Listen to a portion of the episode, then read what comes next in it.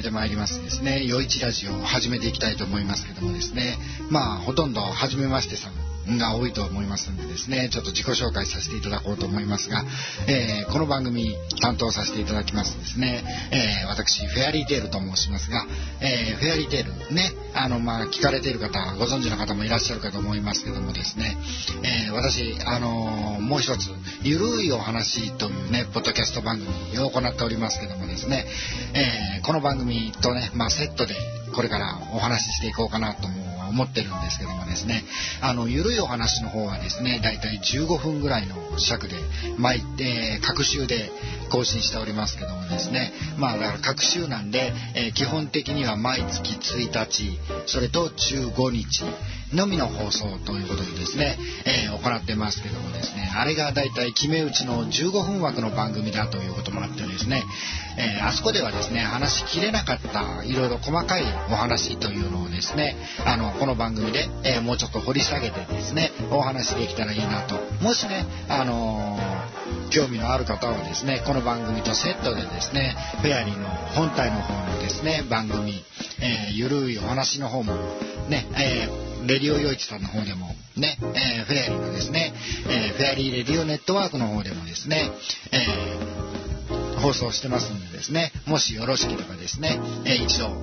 お聞きいただけると、フェアリー的には嬉しいなと思いますけどもですね、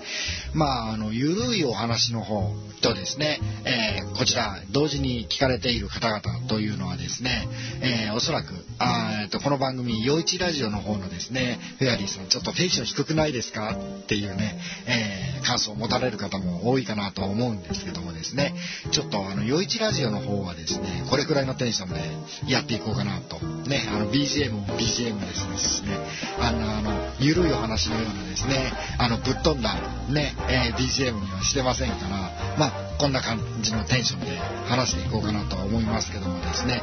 まあ、先ほどもお話ししましたけどもですね、えー、ゆるいお話の方はですね、えー、大体15分の尺で、ね、決め打ちでやっている。で、陽一ラジオに関してはですね、えー、もう完全にね、あの尺フリーという形でですね、えー、お話ししていこうかなと思ってますのでですね、もしよろしければですね、えー、お付き合いいただけたら嬉しいなと思いますけどもですね、えそんな中、第1回、この、陽一ラジオ、何をね、お話ししようかなと思ったらですね、えー、先日、えー、ゆるいお話の方でで、で、おゆるいお話の方ででもですね、えー、お話しさせていただきましたけどもですね、最近ちょっと、あのちょくちょくね、子供たちの間、まあ、大人の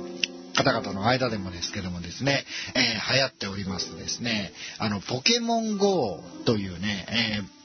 ゲームがあるということでですね、まあ、フェアリーもね、ちょっとちらほらちらほらね、えー、プレイなどもね、させてもらっているんですが、えー、あの番、あの番組じゃない、えー、あのゲーム、ね、まあ最近ね、あの、ちらちらどんなシステムなのかなと思ってですね、あの、プレイしていてですね、まあ、あの、ポケストップと言われますですね、あの、ゲーム内のね、あの、なんて言うんです、なんて言うんですか、課金？課金じゃない、えー、課金しても買える、あの、モンスターをね、えー、集めるためのモンスターボールというものがね、えー、集まったり、いろんなアイテムが集まったりする場所なんですけども、まあ、の、そこへのね、あの、アクセスを行うとですね、なんと、あの、最近、アイテムが取得できませんでした、みたいなね、あの、メッセージがずっと返ってくるというね、えー、それも連発で、ね、え、10個、ね、えー、ポケストップ回っても10個ともなんかこう出てこない。まあいわゆるね、えー、サーバーが止まってるんじゃねえみたいなあの状況が多々ありますけどもですね。まああのそんな中ですよ。これあのね、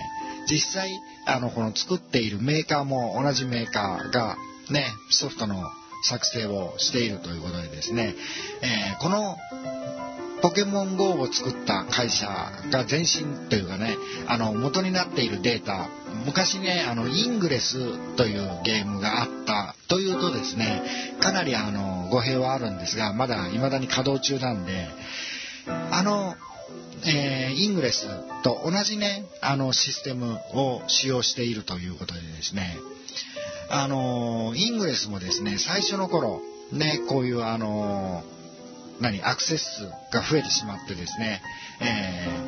ー、ポータルに、えー、ハッキングをしてもですねアイテムが、えー、取れないとかですねそういった現象がね、え続いていましてですねあの何て言うんですか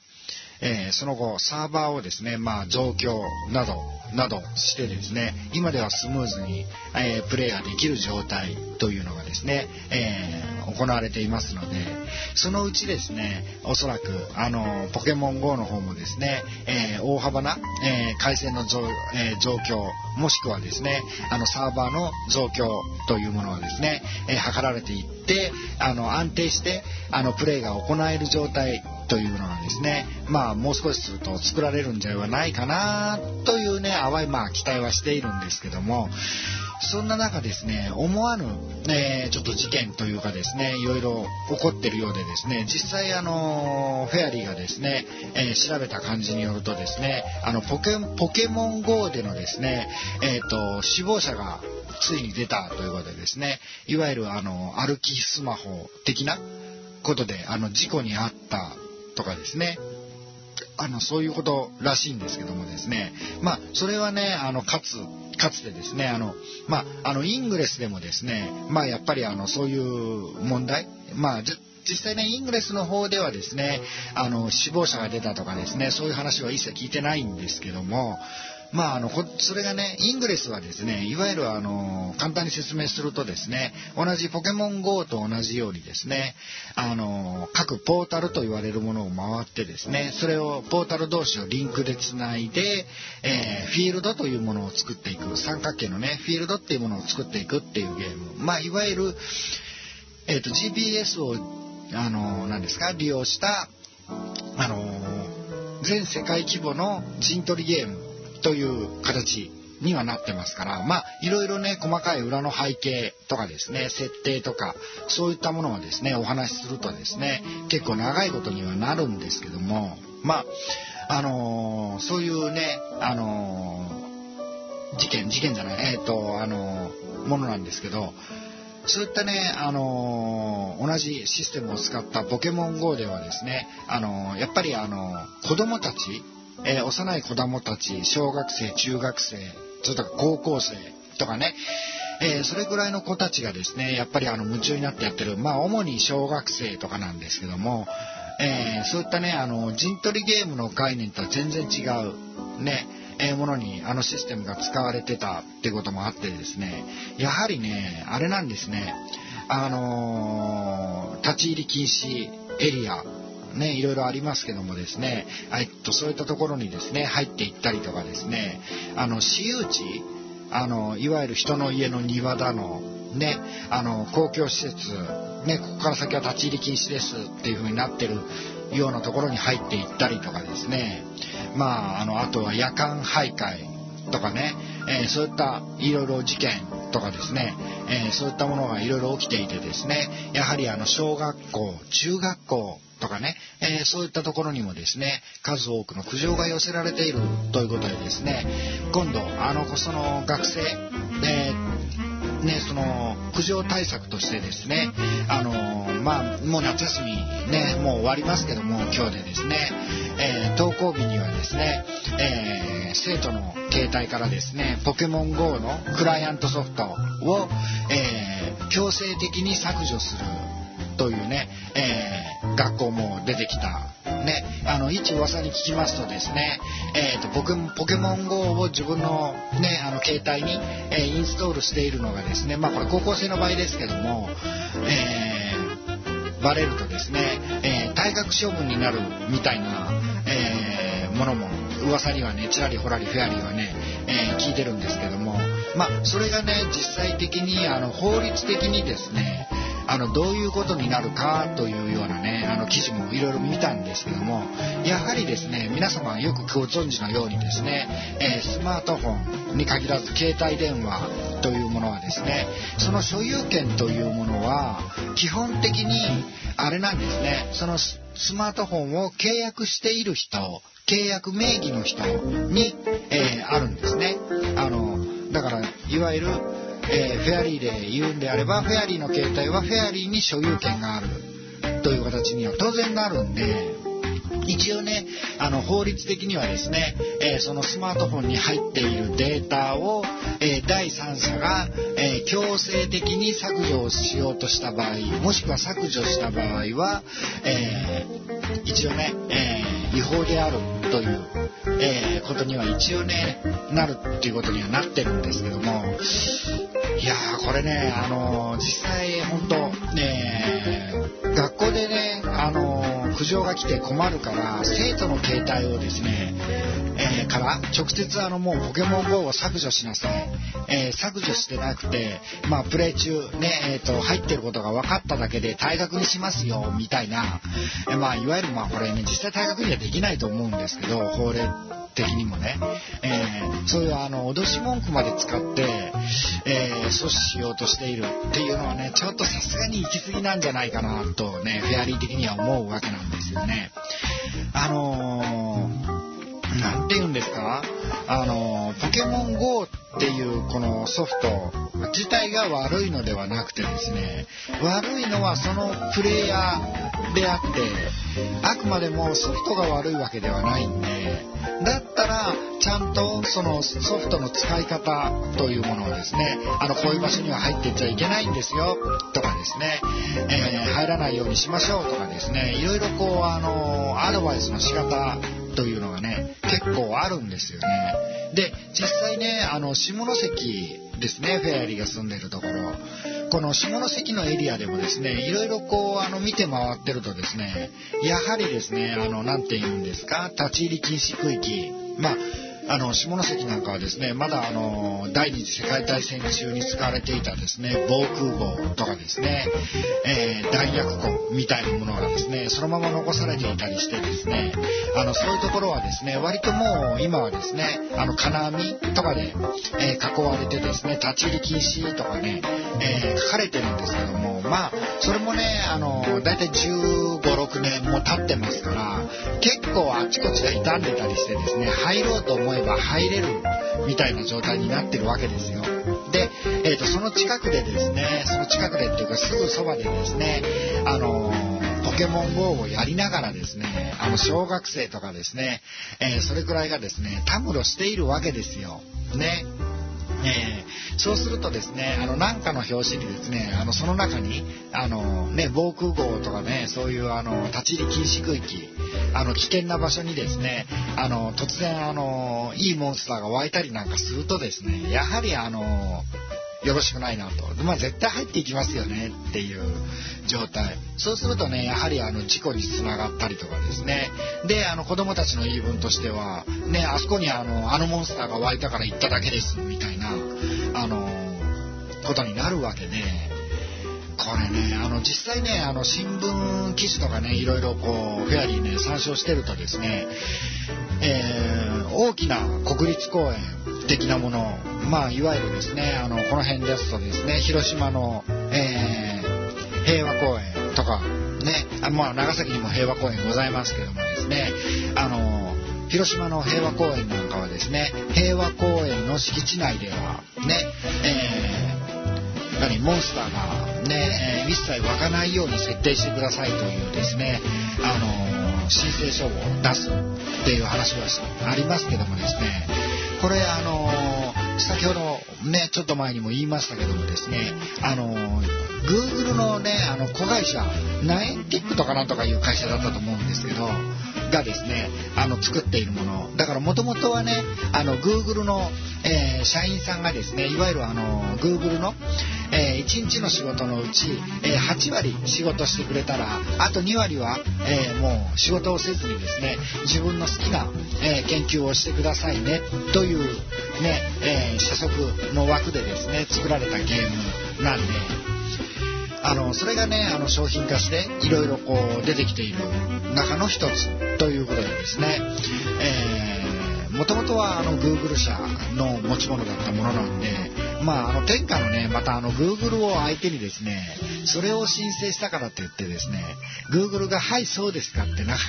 聞くわけがないっていう気も若干ね、してはいるんですけどもですね、まああの、それがね、あの、ポケモン GO が、えー、リリースされて、日本語版がね、えー、リリースされてですね、だいたい1週間ぐらいでもう出てたということでですね、実際ね、あの、この夏休みに入ってからですね、いろいろこう、あの、ポケモン GO に関するですね、あの事件、事故というのはですね、えー、多く、多く、ね、あの、なんていうんですか、あの、報告はされてるんですけどもですね、あの、いい効果としてはですね、まあ、あの、なんていうんですか、あの、ポータブルバッテリー系、まあ、これあの、フェアリーの実感としてはですね、あの、もともと、あの、イングレスというゲームでですね、あの、エージェント活動というものをしていたフェアリーからするとですね、あの、いやいやいやいや、何をやってるんですかっていう話はあるんですけども、あの、電池を入れて、あの、使う、えっ、と、スマートフォンに電力を供給して、あの、充電するタイプの、あの、充電器ってあるじゃないですか、コンビニエンスストアなんかで売っている。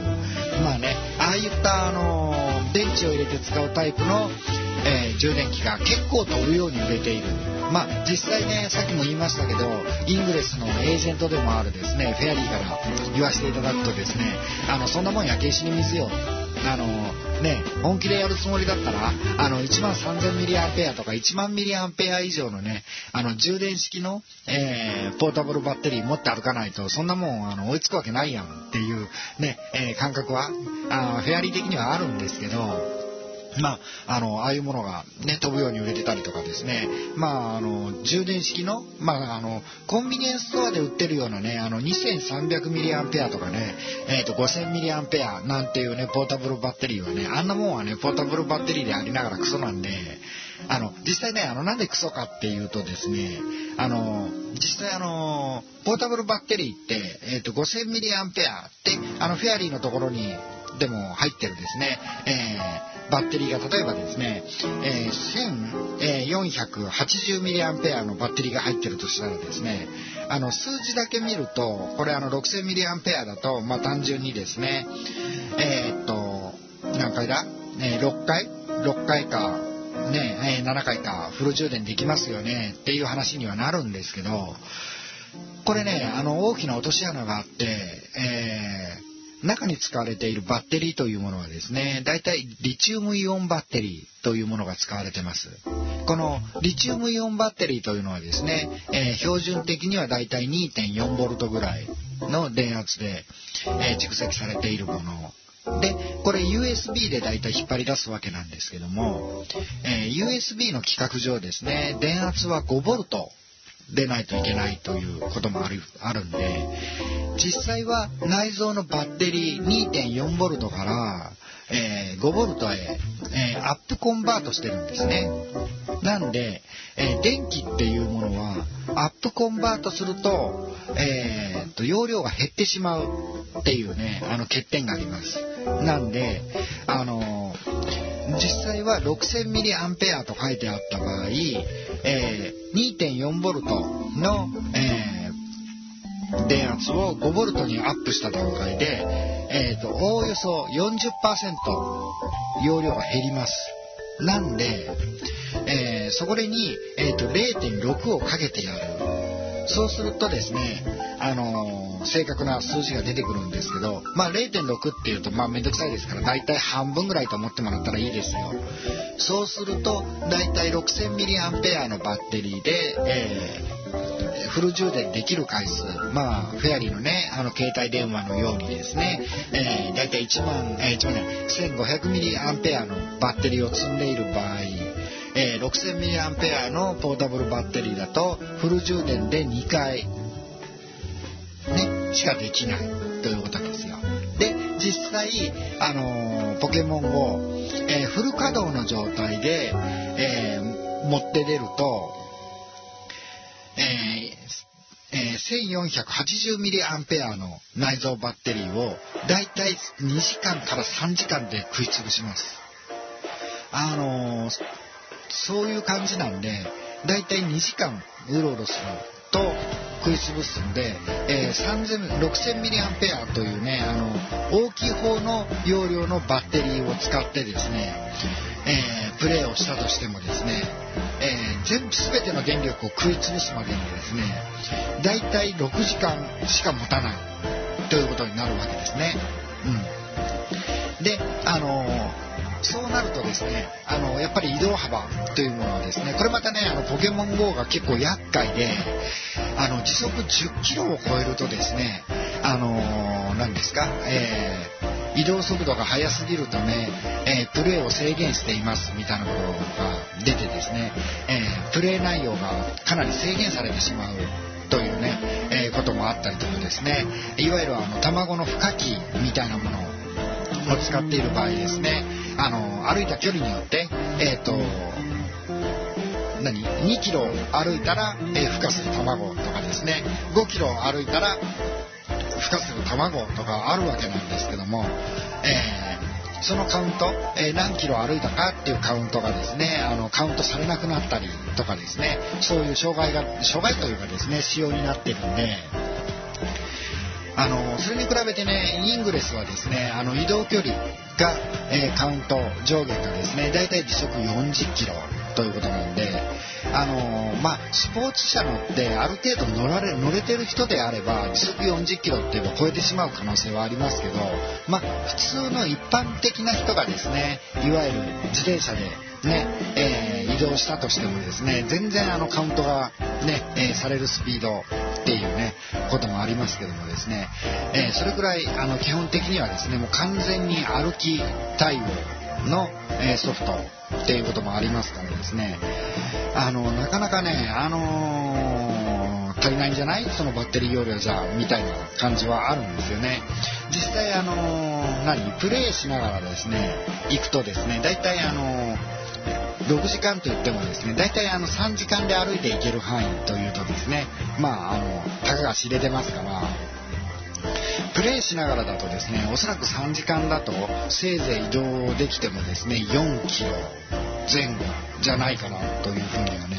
あのフェアリーは思うんですけど、まあ、これがねあの大都会ですね。いわゆるあの東京とかですね。名古屋大阪そういったところのようにですね。あのポケストップと言われる、えー、場所がですね。大量にある場所においてはですね、えー、もっとこれがもっと短くなるんじゃないかなと。あ短くというかですね距離ですね。あのアクセスする場所が多いですから。ね。えー、でこれまたね、あの、お香とか言ってですね、あの、ポケモンがたくさんね、あの出てくるようなですね、え処理をしてると余計でもですね、あの何ですか、ね、移動距離というのはですね短くなってくるでしょうからまあ、そういうのを考えるとですねやはりですね、あのバッテリーっていうものはですねこういうあの何ですか移動系のでイングレスを母体とするですね移動系のゲームを行うのであればですね、えー、電池式の、えー、バッテリーなんか使ってるようじゃね全然お話にならないよっていうね、えー、フェアリー的には感想なんですけどもですね。まああの今回ですねあのポケモン GO のお話なんですけどもまあどっちにしてもですねあの学校とかですねそういったあの教育施設。であの子どもたちがですねやっているこうスマホからですねあの、まあ、それがどんなねたとえどんなソフトであったとしても、えー、権力を使ってですね削除するっていうね選択をしたあの教育委員会っていうのはですねさすがにねちょっと行き過ぎたんじゃないのっていうね。まあこれはあの弁護士関係の、え、団体がそう言ってた話なんでまあおそらくね間違いなくですねその辺の方面のね、え、法律に関してはですねあのフェリーはどっちかというとあの専門ではないんで専門というかですねあの詳しいわけではないんでなかなかこうね回答はねこれが正解ですよっていうのはなかなか言いにくいですけど法的にね正解ですよっていうのはね、え、難しいですけどまあ実際ねあのー、第三者がですね第三者の持ち物をですねあのどうこうすればですねそれはそれはね間違いなく、えー、法に触れる話にはなってきますからまあね本当にねこのあのポケモン GO の熱っていうのはですねさすがにねこうあの今沸騰しすぎてるんじゃないかな。実際あのイングレスの方まあプレイしてると分かるんですけど、えーと、イングレス人口全体的になんか若干減ってますもんね。だからあの下関でもですねあのレベル8のポータルとかですねレベル7のポータルいわゆる高レベルポータルって言われ言われてたものがですねあの軒並み減ってますもんね。あの結構だから、えーと、レベル1とかですねレベル2とかのポータルが多い。っていうことはですねあの新人さんたちがね、えー、やっていることが多くてあのベテラン勢がもうほとんどいないっていうこと。ですよね。まあ、フェアリーはですね、実際あの、そういう小さい、あの、レベル1とかレベル2とかいうですね、あの、ポータルはですね、あの、ハッキングしてもですね、なんていうんですか、えー、っと、まあ、レゾネーターとかいうね、あの、自分の陣地を作るためのアイテムだとかですね、えーね、あとあのバースターと言われるね相手の、えー、ポータルを攻撃するためのねあの武器とかですねそういった、えー、ものがですねあまりレベルの高いものが出てこないんで大体あのレベルの低いポータルを見つけるとですね、えー、そのポータルをねあの駆逐してですねあの大体あのレベル6とかレベル7のポータルにはですね差し替えていく。まああのずいぶん前にですね、あの、ゆるいお話でもお話ししましたけどもですね、えー、フェアリーはですね、エージェントレベルがレベル8、基本的に、あの、なんだ、イングレスのレベルの最高レベルに達しているんで、ああのこれはあのプレイ内容が制限されないという意味ですね。あのでの最高レベルに達しているんであとここからはですね何が増えるわけでもない。ねあの最強のもうあの爆弾も使えるわけなんで扱えるレベルに達しているからもう実際ね、あのー、本当にこれ以上、あのー、極端にレベル上げもする必要もないんで。まあ、あの、ここからね、ふらふらとやってるんでですね、ですね、もう1年半以上レベル8のまんまというね、あのー、何、ぐうたらぶりというかですね、まあそんな感じなんですけどもですね、まあ、あのまあ、イングレスの話はいいんですよ、今回はね。あの、ポケモン GO ですよ。あの、ね、あの、ポケモン GO もですね、今、え、ー、と、フェアリーがレベル11ということでですね、まあ、あの本当にね、あの、いろいろプレイしてるとですね、まあ、これはね、いろいろ問題あるんじゃないのっていうね、あの状況にはなってるんですね。でどうもですねあのポケモン GO にですねあの金融庁これはあのちょっとちらっとあの何サムネイルというかですねあの見出しだけ読んだだけなんですけど、えーと、金融庁がですねどうもあの何このソフトあうにゅっていうようなねあの意見書というかですねを出したっていう話もちらりほらり聞いてますしこれねちょっとまたあの次回っていうかですねあの機会があったらまたねあのしっかり読んでどういうことだったんだろうっていうのをちょっと把握しとこうとは思ってるんですけどどうもあのポケモン GO のですねあの何ですか、えー、課金システムがね確かねあのなんか1000万以上超えるとですねいわゆる保証金というか供託金というものをねあの納めなきゃいけないという形になってますけどどうもあれはね納められてないようであの補佐カードとかそういったあのものに関してですねいろいろかけられているこの措置が取られていないということでですねこれはあの何ちょっと若干ねまずいんじゃないの？あの法違反してるんじゃないの？っていうね、えー、ことをね言っているらしいんですけどもですね。まああのこれ任天堂がね、えー、作ってるっていうかねリリースしたソフトなんでまああの任天堂的にはですねあんまりあの払わなくていいものは払いたくないよねっていうのはあるんでしょうけどまあこれねこの件に関してもですねちょっとあの法が絡むようなえー、お話ですんでですねこの先どういう風に展開していくかなっていうのはねちょっとあの見どころかなと思ってるんですけどもですねまあ実際ねあの任天堂だってあのバカじゃないんで多分えっ、ー、とこのままねあの何？あ確かに払わんといけんですねって素直に全額払うとは思えないんでおそらく何かかんかねあの言い訳つけてとりあえずはねあの一回あのジャブを打ってみるみたいなことはやるでしょうけどですね。これからね先、えー、実際どういうふうにね、えー、なっていくのかその辺もねあの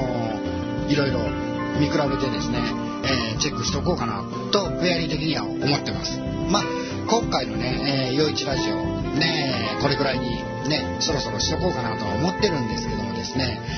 えー、次、えー、は、まあ、またあの次のねあの30日がある時。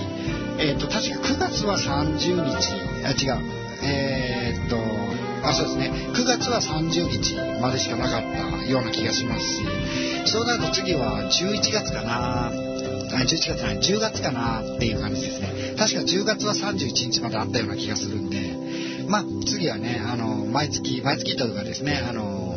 次の31日の日にね、えー、こうまたお会いできたらいいなと。まあもしねよろしければですねあの何？フェアリーの、えー、各週更新というかですね月2回更新のですね、えー、ゆるいお話という番組の方もですね、えー、聞いていただけるとですねフェアリー的には嬉しいかなとは思ってますけどもですね。では今回の「よいちラジオ」これくらいにしてですね、えー、以上おしまいという形にしたいと思います。それではまた次回元気にお会いいたしましょう。フェアリーテールでした。